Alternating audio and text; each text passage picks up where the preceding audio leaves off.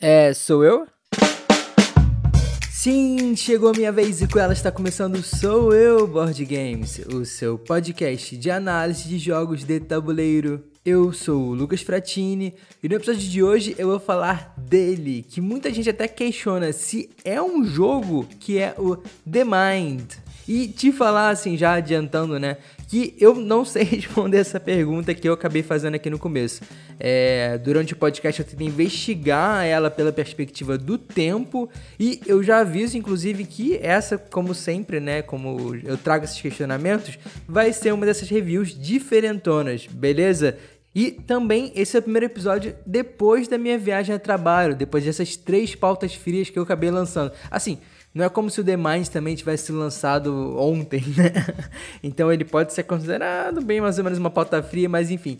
Cara, eu queria falar na verdade aqui que eu fiquei bem chocado assim como esses episódios de pauta fria, eles foram bem recebidos. Na verdade, eu até tô inclusive pensando em fazer esse episódio de responder perguntas como algo regular mesmo aqui da grade, né? Dar também um respiro para poder trabalhar melhor nas reviews, fazer um a cada dois meses, três meses ou até mensal, não sei. O que, que vocês acham? E tá, por que, que é relevante falar que acabaram as pautas frias? Porque se você ouvir ouvinte assíduo do Sou Eu, você sabe que agora é o momento da leitura dos comentários de vocês lá na caixinha do Spotify e na Ludopédia. Só que eu me ferrei, porque foram quatro episódios com comentários e assim tem bastante comentário. Eu não sei direito o que fazer. Eu acabei achando que eu ia ter uma solução milagrosa nesse tempo, mas enfim, eu não tenho, né? Acumulou. Na verdade, assim, eu já até sei o que eu vou fazer e eu peço desculpa de antemão a todo mundo que comentou nesses últimos quatro episódios, tanto no Spotify quanto na Ludopédia, porque o que acontece? Como foram muitos, ao invés de eu ler palavra por palavra, como eu sempre faço, e fazer uma resposta extensa, eu vou dar uma resumidona, beleza? E eu prometo que a partir do próximo vai voltar ao normal. Eu vou ler palavra por palavra com vocês comentários lá na Ludopédia e no Spotify. Vai regularizar. Foi só esse caso que acumulou mesmo, tá bom? Então bora lá, ó. Primeiro, no Spotify, o Guilherme Rocha, ele elogiou o podcast, disse que é contagiante o meu entusiasmo com jogos. E Guilherme, eu que agradeço aí demais toda a força com o projeto, você sempre tá aí ouvindo, então de verdade significa muito para mim.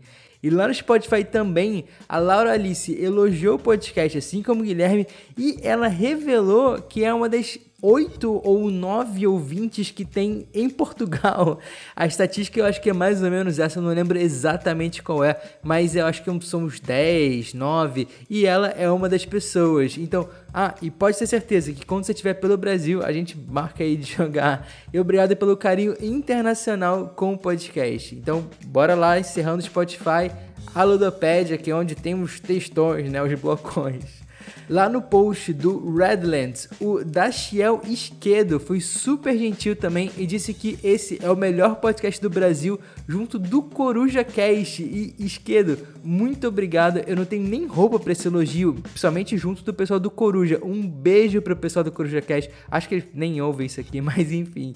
E recomendação, Esquedo, de outros podcasts, além do clássico, né, que o Gambiarra e o Tipo Orca, acho que são os maiores, talvez, provavelmente. É, se você não ouviu, confere lá o Navio Corsário do meu amigo Eric, que eu acho que eles estão fazendo um trabalho assim muito bacana. Fica minha recomendação, além dos clássicos.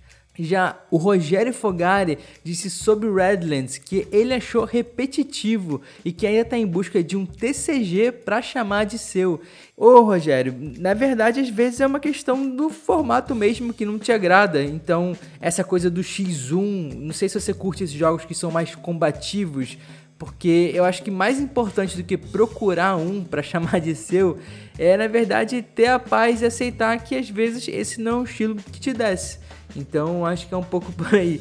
E o Hudson Goulart, lá no post do Redlands, levantou uma bola, na verdade, sobre jogos que eu marco como joguei e as notas que eu dou na Ludopédia com o meu perfil pelo fato de que eu não marquei o xadrez lá na Ludopédia, apesar de eu sempre comparar e citar o jogo aqui no podcast.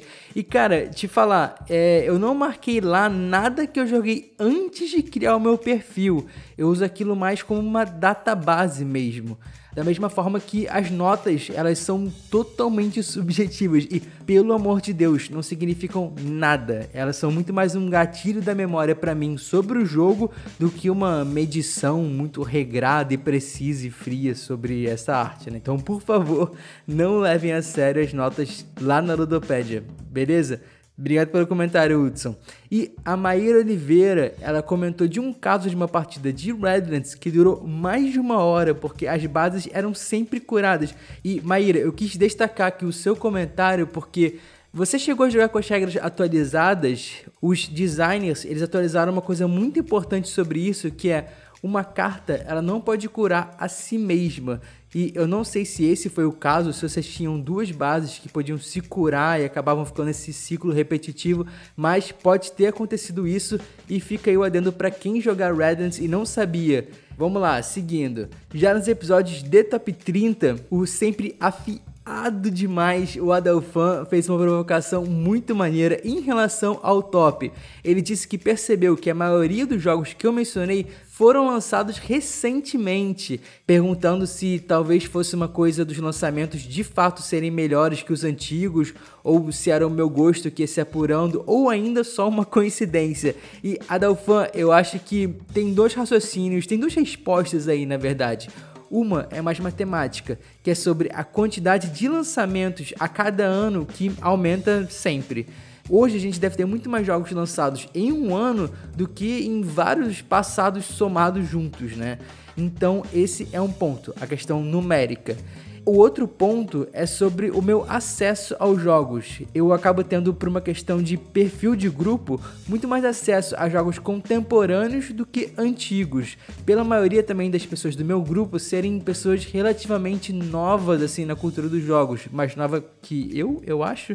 Então, os jogos que a gente acaba jogando também refletem isso, são o hype ali da galera. Mas, ó, muito boa sua provocação, cara. Eu acho que não tem essa de olhar para os jogos antigos como se fosse algo menor. Não, é tudo válido. E sobre o top 30, o Rogério Fogari e o Hudson Goulart voltaram a comentar para dar a opinião deles sobre vários jogos. Inclusive nesses comentários, o Hudson levantou uma outra bola sobre como o rótulo de infantil ele está muito mais na forma que o jogo se apresenta do que no jogo em si, o que eu achei uma sacada assim muito boa. Ele deu como exemplo o Nhaque Nhaque, que se tivesse uma apresentação mais séria, talvez fosse levado mais em consideração. E Hudson, eu voto completamente de acordo com o relator. O próprio Sugar Gliders, vai, se tivesse uma apresentação, sei lá, de dragões em castelos devorando magos de diferentes cores, seria muito mais levado a sério. Inclusive, o lobby do Sugar Gliders está tão forte que o Rogério falou que quer pegar um para ele. O pessoal da Grok bem podia também lançar um cupom, assim, um Sou Eu 10 pro Sugar Glider, vai, porque a quantidade de gente que tem me marcado e disse que comprou ou jogou por causa do podcast não tá no gibi. A Maíra, que também comentou no post lá do Top 30, falando sobre o Cis The Bean, né, que ela também gosta muito, recentemente no Instagram postou uma foto lá com seu Sugar Gliders, ela também pegou o dela. Então, ó, venha pro culto do Sugar Gliders você também. E, bom, é isso. Eu, de novo, assim, peço desculpas a todo mundo que comentou e eu acabei resumindo ou passando meio voadão. É que realmente, como eu deixei acumular, se eu fosse ler palavra por palavra como eu faço, não ia dar tempo. Esse é um episódio só de responder comentários. Mas prometo que a partir do próximo vai se regularizar. Então, bora lá se comunicar com a mente e o tempo em The Mind.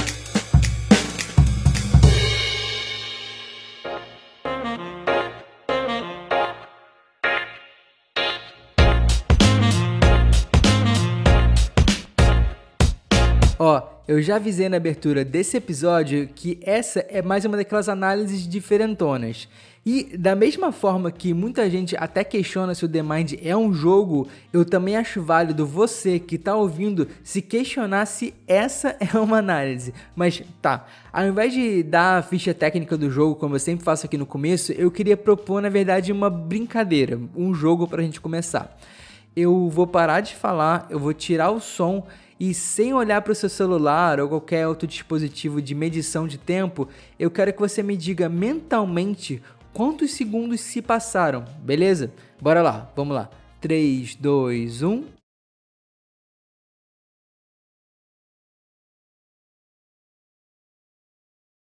se passaram 7 segundos cravados. Acertou? Errou por pouco? Vamos tentar mais uma vez, ó. 3, 2, 1.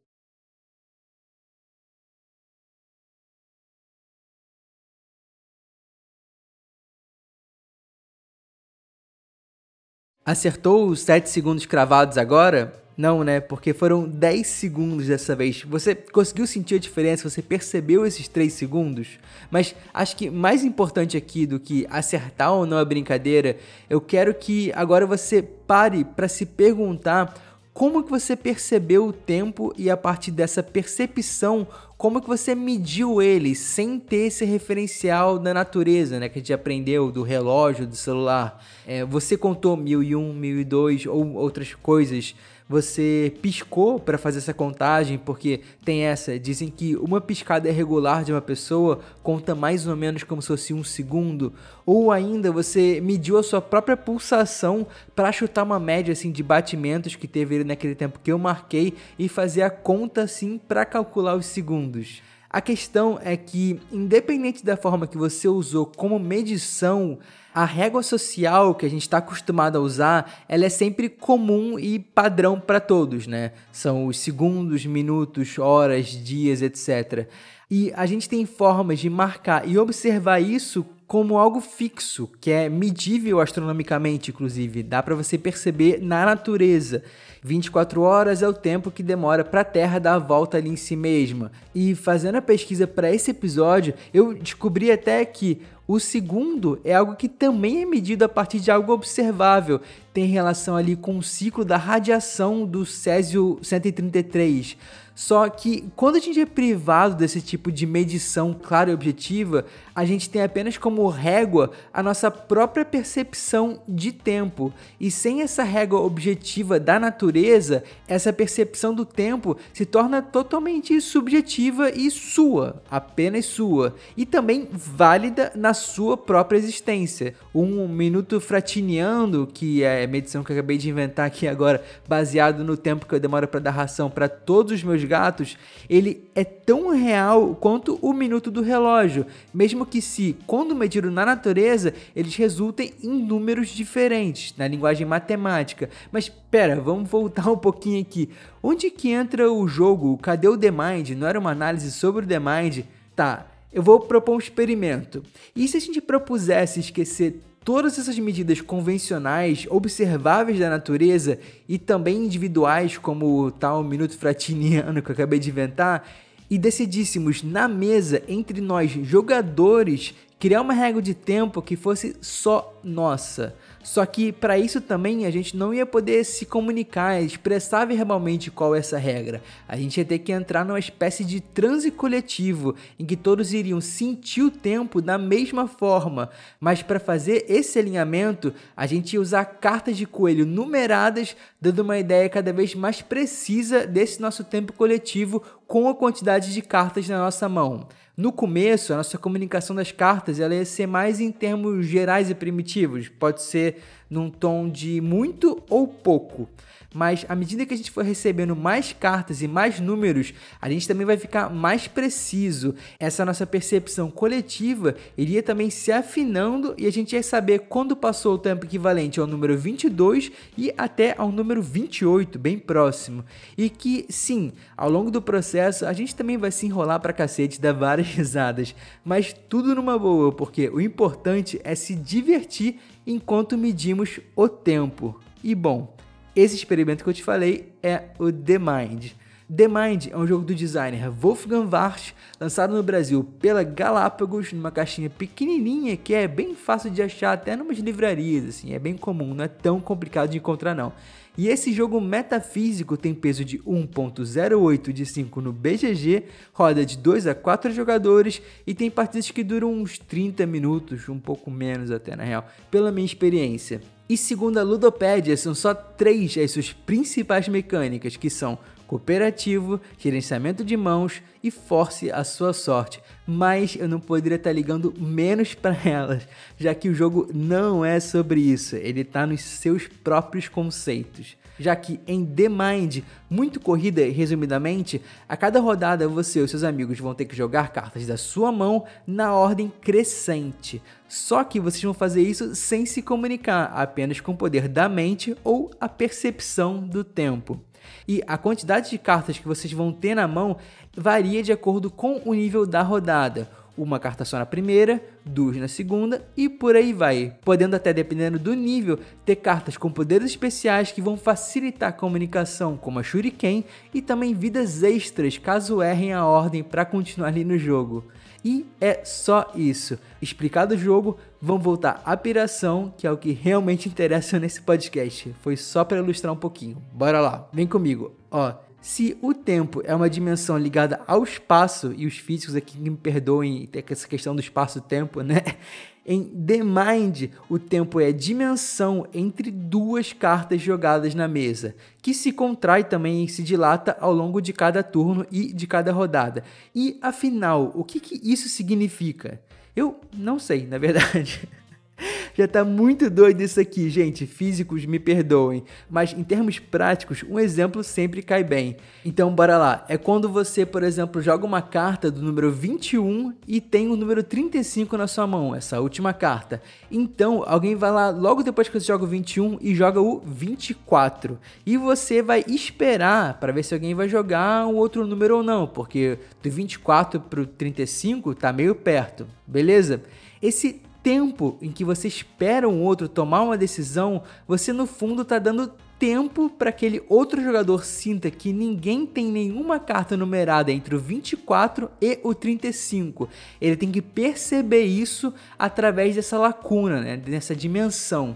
Então, depois de você sentir que deu tempo o suficiente, que já extrapolou ali a sua marcação, para descobrir então que na verdade tinha um outro jogador que tinha o 31, só que na percepção de tempo dele ainda não tinha dado tempo o suficiente para sair o número 31, né? Para ele estava indo só até o 29. Acho que agora deu para entender, né?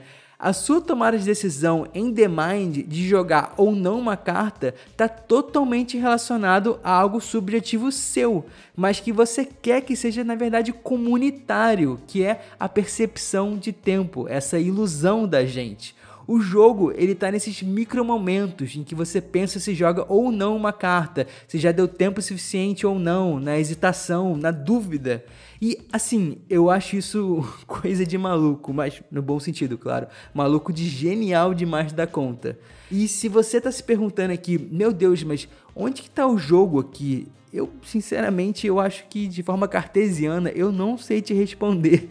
A própria ideia de fazer esse episódio vem da tentativa de investigar isso, mas te falar que, mesmo gravando e falando agora pra você, eu acho que eu não tem uma resposta, tem mais perguntas ainda gravando. Mas só a ideia de você ter um jogo que diverte, que envolve, criando uma brincadeira a partir da ilusão assim de um conceito que a gente nem entende direito, é algo absolutamente formidável e mostra como o jogo de tabuleiro, mesmo só com cartinhas numeradas e um pequeno livrinho de regras, consegue provocar e tensionar as coisas mais complexas de uma forma leve e lúdica. Aquela brincadeira que eu falei no começo do episódio, inclusive, era algo que eu e meu irmão mais velho a gente fazia quando a gente estava com muito tédio e éramos bem pequenos. A gente falava um número, então o outro fechava o olho e soltava o cronômetro.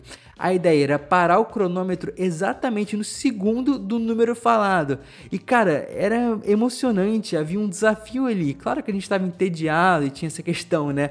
Mas era muito divertido tentar sentir o tempo da vida, sentir o tempo da natureza. E eu acho que o The Mind, de certa forma, ele é a progressão dessa brincadeira para um senso coletivo, melhorada, claro, com o selo de um jogo moderno. Já que do momento que a gente nasce até a nossa morte, a régua universal que mede a nossa passagem aqui pela Terra é também o tempo. E nesse jogo da vida, onde ele é o principal recurso, nunca abundante o suficiente e com a sensação que está sempre escasso, sentar numa mesa de tabuleiro e compartilhar ele com outras pessoas é uma atitude que é, é muito bonita e generosa. E é para driblar ele que a gente joga. No final das contas, a gente está ali jogando o jogo de tabuleiro para poder se enganar com o tempo. Bom, é isso. Se você chegou até aqui, meu muito obrigado. Se você está ouvindo esse podcast e também, novamente, chegou até aqui, é porque provavelmente você se interessa por jogos tabuleiro. Então, não deixa de seguir o podcast lá no Spotify ou na sua plataforma favorita para não perder mais nenhum episódio. E vale lembrar que podcast não tem algoritmo. Então, se você gostou dessa análise, compartilha esse episódio com aquela galera que joga The Mind ou joga jogos de tabuleiro com você, ajuda a espalhar organicamente a palavra do sou eu. Ah, e se você acha que The Mind não é um jogo, eu sinto lhe dizer, você tem todo o direito de estar errado. Um beijo até a próxima.